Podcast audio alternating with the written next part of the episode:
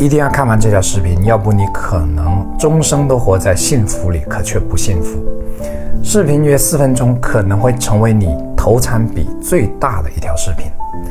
人生最大的成功是什么？是幸福。一个人即便再有钱，如果不幸福，都不能叫成功。整个人类都在追求幸福，可幸福到底是什么？为什么物质文明的高速发展并没有让人们越来越幸福？因为幸福是一种感知力，这种感知力因人而异。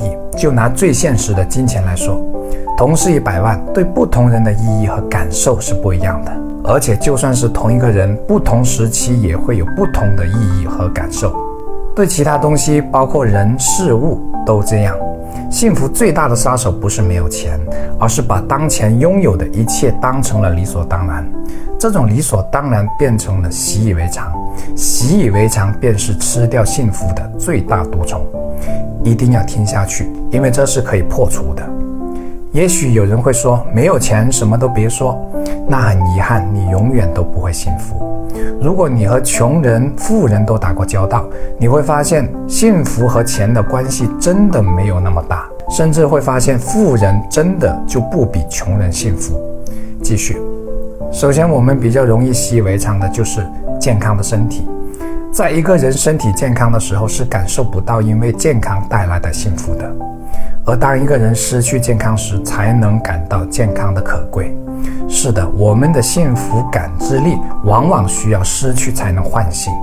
也许有人会说，那我失去了健康呢？那就请记住，心理健康比身体健康更重要，且有利于身体健康。何况我们还有灵魂，这方面以后会讲。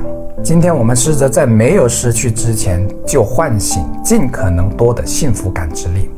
唤醒的方法也很简单，那就是把自己放在不如自己的人群之中。比方一，你把自己置身于非洲或者印度的贫民窟，你可以通过视频或者图片了解一下。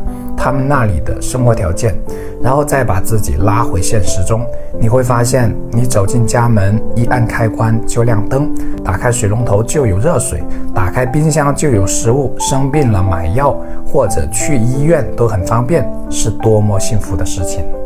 比方二，就拿我来说吧，没有什么比能睡上好觉更幸福的。可正在看视频的你，可能就拥有着我最羡慕的这个幸福，你有感知到它吗？我们太容易把握在手中的东西当成理所当然、习以为常了，而家人对我们的关心是最容易被当成理所当然的。最后生死离别之时，才发现曾经没有好好珍惜过他们，没有好好陪过他们。还有一个能让人幸福的，那就是走入书籍的世界，通过文字去体会别人的人生。相对于书里的人生，你会发现自己的人生真的没有那么差劲。你会发现自己负债累累，还真不是一件天大的事情。至少你家人还健在，你身体还健康。比如你看一下余华的《活着》，主人公徐福贵的人生和家庭不断经受着苦难，到了最后，所有亲人都先后离他而去，只剩下年老的他和一头老牛相依为命。活着本身就很艰难，延续生命就得艰难的活着。正因为异常艰难，活着才具有深刻的含义。没有比活着更美好的事情。我们每天起床还活着，每天呼吸着新鲜空气，每天有饭吃、有衣服穿，这些再平常不过的事情，都不是理所当然的。你把越多东西当成理所当然的，你就离幸福越远。反之，你能感知到越多你当下拥有着的东西，你就越幸福。请记住，幸福不在远方。